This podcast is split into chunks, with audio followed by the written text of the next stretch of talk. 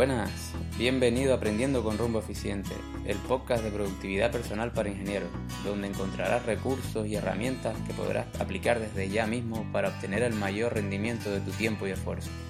Si eres ingeniero y estás hasta arriba de responsabilidades, trabajas bajo presión o estrés, este contenido te interesa. Llegó el momento de descubrir tu rumbo eficiente y lo haremos aprendiendo en base a tres máximos. Descubrir un propósito para cada proyecto en el que te embarques, desarrollar y aplicar hábitos saludables que faciliten tu día a día y aplicar las estrategias adecuadas para sistematizar tu trabajo lo máximo posible. Para empezar a conocer las claves de la productividad para ingenieros, puedes descargarte la guía gratuita en rumboeficiente.com barra regalo. Vamos al lío.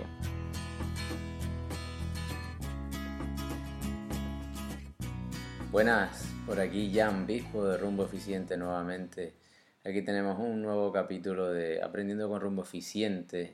En el día de hoy vamos a hablar de la comunicación efectiva y cómo enfocar a tu equipo en el éxito mediante ella.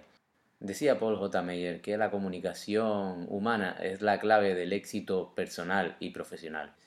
Las empresas están formadas por individuos que forman equipos, estableciendo relaciones para conseguir objetivos individuales y comunes a través de la comunicación. Por medio de estas se fijan objetivos, se planifican estrategias, determinan roles y compromisos, se delegan tareas y un largo etcétera. Las habilidades sociales son capacidades o destrezas que permiten que una persona se relacione de una manera adecuada con los demás. Tendemos a pensar que son innatas e inamovibles y que no podemos trabajar en aprenderlas o mejorarlas. La realidad es muy diferente y es que la comunicación efectiva es una habilidad como otra cualquiera y por tanto puede ser aprendida y entrenada de forma que juega a nuestro favor y en pro de nuestros propósitos individuales y los del equipo a la hora de conseguir el éxito en los proyectos en los que nos embarquemos. En el podcast de hoy te quiero hablar de la comunicación efectiva y sus elementos, los beneficios de practicarla, inconvenientes de no aplicarla y cómo llevarla a cabo de la mejor manera para conseguir que tú y tu equipo trabajen enfocados en el objetivo como un bloque sin fisuras. Vamos al lío. Antes de detallarte cómo llegar a la comunicación efectiva, me gustaría que conocieras de manera esquematizada los beneficios que te aporta practicarla y qué inconvenientes tiene no aplicarla en tu equipo de trabajo. Como beneficios tenemos que enfoca al equipo a objetivos. Te ayuda a cumplir con estos de una manera más sencilla y en menor tiempo gracias a este enfoque. Además impulsa la moral del equipo, saber que todos trabajan en una misma línea. Distribuye los recursos de manera efectiva, cada persona sabe a qué tiene que dedicarse. Esta claridad fomenta el trabajo en equipo, también la resolución de los conflictos. Habrá menos conflictos mientras más claridad tengamos en nuestras tareas definidas. También la resolución de conflictos, tener nuestros roles y tareas definidas hará que tengamos menos enfrentamientos o ninguno, y evita malentendidos y posibles fisuras con esto. Los inconvenientes de no aplicarla serían que lleva a conflictos internos. Cuando no existe una buena comunicación, existen siempre dudas y las dudas llevan a conflictos. Esto además hará que haya una desmotivación en el equipo, un clima laboral negativo, bajo rendimiento del equipo en su conjunto y de cada uno de los miembros, y poca probabilidad de éxitos en los objetivos, por tanto.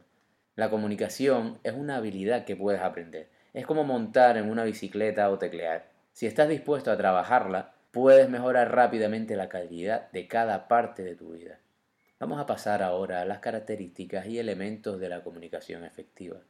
Ahora que ya sabes para qué sirve esta y que ves posible desarrollarla a base de práctica, es el momento de detallarte cómo puedes llevarla a la realidad con tu equipo para alcanzar los objetivos individuales y comunes de la mejor manera. En primer lugar, define el propósito de cada mensaje. Una vez más, aquí tenemos al que para mí es el padre de la productividad personal. Antes de entablar cualquier comunicación, sea cual sea el canal, presencial, teléfono, email, chat, etc., dedico un tiempo a identificar el para qué. Una vez lo definas, marca una estrategia de comunicación. Esto no significa que busques una manera de camelar a la otra persona, ni que la tengas que engañar de algún modo, pero sí buscar el orden adecuado de las palabras para facilitar la comprensión del mensaje y conseguir el objetivo que te has propuesto. Con esto evitarás divagar con palabras o frases que hagan que tu mensaje sea mucho más difícil de descifrar pudiendo desviar la atención del equipo. Lo siguiente sería realizar una escucha activa. En ocasiones, una vez escuchamos cierta parte del mensaje de otra persona, la parte que normalmente creemos esencial, pasamos directamente a elaborar mentalmente nuestra respuesta antes de que la otra persona haya terminado incluso de expresarse. Incluso a veces tenemos tanta prisa en contestar que interrumpimos el mensaje para dar nuestra respuesta sin haber captado la esencia del mismo. En algunos casos, esto puede llevarte a obviar datos relevantes que luego podrías necesitar para la resolución de algún problema o conflicto que el equipo esté experimentando en una fase determinada del proyecto. Tendemos a pensar que si demoramos en dar una respuesta ante una exposición de otra persona, significa que tenemos poco conocimiento de la materia o perdamos la razón ante una discusión. La realidad es bien distinta y es que si tomamos nuestro tiempo para escuchar a nuestro interlocutor, respondemos con serenidad y sobre todo con todos los datos en nuestro poder, tendremos mayor control sobre la situación y nuestro interlocutor tomará conciencia de ello. En muchas ocasiones, si haces una pausa al finalizar la exposición de otra persona, ésta continuará su explicación aportando datos que podrían ser relevantes para el resto de la reunión.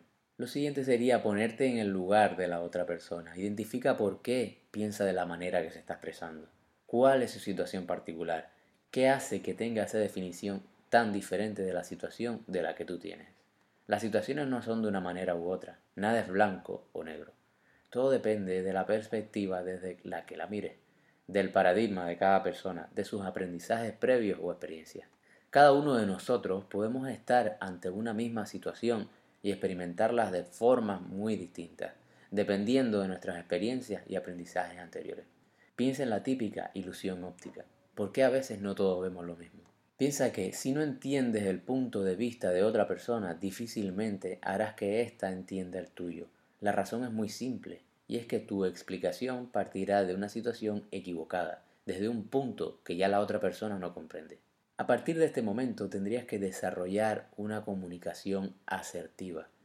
La asertividad es la conducta que permite a una persona actuar con base a sus intereses más importantes, defender sin ansiedad, expresar cómodamente sentimientos honestos o ejercer los derechos personales sin negar los derechos a los otros. Es decir, es la habilidad de decir lo que pensamos desde el respeto a los demás. La opción más equilibrada y aceptada de la comunicación y aquella que llevará a nuestro equipo a centrarse en los objetivos dejando de lado temas personales. Para practicar una comunicación asertiva debes, en primer lugar, realizar una escucha activa. Luego, recordarte a ti mismo que eres tan importante como los demás, expresando tus sentimientos y opiniones sin coartarte. Hablar desde el respeto, respetar y no coartar la opinión de los demás. Recuerda, no hagas lo que no quieras que te hagan. Y por último, aceptar las críticas reflexionando de manera serena sobre el punto de vista de los demás. Ahora tendrías que pasar a expresar con tu tono de voz y tu cuerpo lo que dicen tus palabras. La forma en que transmites un mensaje es incluso más importante que las palabras que utilizas. Se estima que entre un 70 y 90%. Si utilizas un tono de voz negativo y tus gestos tampoco acompañan, ya puedes haber maquinado la mejor frase del mundo que nadie creerá lo que dices. Lo mejor que puedes hacer para que tus gestos y tu tono de voz transmitan las palabras que quieres expresar es identificarte con el mensaje. Si no te crees lo que vas a decir, difícilmente conseguirás que los demás hagan lo mismo. Mi consejo personal es que tu mensaje siempre vaya acorde con tus principios y valores. Entonces, siempre tendrás el gesto y tono adecuado a lo que estás expresando. Buda dijo, sean cuales sean las palabras que usamos, deberían ser usadas con cuidado porque la gente que las escucha será influenciada para bien o para mal. Luego, este mensaje que transmita debe ser breve y claro. Si lo extiendes con adornos y divagaciones, la esencia del mismo se perderá por el camino y el impacto que quieras provocar en la otra persona se diluirá a medida que añadas palabras vacías. Incluso puedes llegar a irritar a la otra persona. Ve al grano, pero ojo, tampoco envíes un telegrama. Recuerda que quien está frente a ti debe entender claramente el mensaje. Además, debes olvidar tus prejuicios. Una de las claves para evitar los prejuicios es preguntar siempre que te quede una duda sobre cualquier mensaje. Pregunta hasta la cuestión más tonta, pero no te quedes con la duda de lo que quiso decir la otra persona, porque cuando necesites esa información harás conjeturas que con gran probabilidad serán erráticas. Te aconsejo que si quieres obtener más datos sobre algún tema, evites las preguntas con respuestas del tipo sí o no. una buena forma de hacerlo es utilizar la frase háblame de o la pregunta ¿y qué más? Para una buena comunicación debes dar y pedir feedback. Sin duda es una de las claves del network. Ya sabes que soy muy fan de este. Es una de las estrategias que mejor resultados dan, pues utiliza la visión y experiencia del resto del equipo para mejorar el trabajo de cada individuo. Con ello multiplicamos el conocimiento del conjunto y ayudamos a conseguir los objetivos con mayor facilidad. Es conveniente que el feedback se reciba de parte de más de una persona para confirmar el nivel de acierto del mismo. A la hora de dar feedback, es importante resaltar aquello que se ha hecho bien sin llegar al peloteo y además debes hacer hincapié en lo que se debe mejorar o cambiar. También te recomiendo que expliques qué es exactamente lo que crees que está mal, por qué crees que es así y además aportes al menos una solución. Con esto enviarás el mensaje a tu equipo de que no solo te ocupas de ver los errores, sino que también trabajas en aportar soluciones para la mejora del funcionamiento del grupo. Es muy importante también confirmar que se ha recibido cada mensaje tuyo y viceversa, este es otro tipo de feedback y es que si no nos preocupamos de que el mensaje haya llegado correctamente a la otra persona, existen muchas posibilidades de que partes del mismo se hayan perdido por el camino. Si crees que alguna parte de tu mensaje es importante, resáltala. Nunca des por sentado que la otra persona se ha hecho el mismo mapa mental que tienes tú en la cabeza antes de explicarlo. Recuerda que tú le has dado mil vueltas al tema antes de exponerlo. Así que ten paciencia y confirma que tu mensaje ha llegado correctamente al equipo. Por otro lado, cuando tú eres el receptor, ocúpate de que quien te transmite el mensaje te proporcione todos los datos necesarios y que el mensaje que ha recibido es el que te pretendían transmitir. ¿Y qué hacer con el feedback que te den? Pues utilízalo a tu favor. Cuando recibas una crítica a tu forma de hacer alguna tarea, tómalo como una oportunidad de mejora y no como un ataque personal. Lo primero te hará mejorar tu forma de ejecución de la tarea la próxima vez. Y lo segundo solo te llevará a conflictos que de ninguna manera te aportará un beneficio. Otra forma interesante de incentivar la comunicación efectiva es comunicar los avances en tiempo. Establece con tu equipo etapas de comunicación de avance o checkpoints para verificar que se cumplen los plazos y evitar distracciones por llamadas, emails o contactos innecesarios del estilo de reuniones de pasillo o chateo por mensajería instantánea. Para cada mensaje define el canal y entorno de comunicación. Deja claro qué comunicaciones se deben hacer por chats, emails, llamadas, videollamadas y cuáles deben esperar hasta la siguiente reunión de revisión de progreso. A veces lo que crees que necesita una visita al despacho del compañero lo puedes resolver con una videollamada o un simple vídeo explicativo del funcionamiento de una herramienta. Una herramienta que utilizo yo mucho para estos casos es Loom. Se escribe L-W-M y encontrarás el enlace en el artículo escrito. Por último, es esencial comunicar los cambios importantes en tiempo. Si se da un cambio importante en el proyecto, debes comunicarlo a la mayor brevedad al resto del equipo. No hay nada que fastidie más a las personas y al propio proyecto que darte cuenta de que has estado trabajando en vano, lo que viene siendo invertir tu tiempo en nada. Para concluir, me gustaría que sepas que sea cual sea tu tipo de organización o empresa, esta comunicación efectiva es un factor muy importante para tener éxito en cada proyecto. Por ello, debe ser uno de los grandes objetivos a alcanzar desde este momento si no lo era ya. Desarrolla y difunde un protocolo con los elementos de comunicación efectiva en tu empresa que tengan estas máximas. Establece un propósito para cada comunicación. Realiza una escucha activa. Ponte en el lugar de la otra persona. Desarrolla una comunicación asertiva. Expresa con tu tono de voz y tu cuerpo lo que dices con tus palabras. Sé breve y claro en tu exposición. Olvida los prejuicios. Da y pide feedback confirma que se ha recibido tu mensaje y viceversa.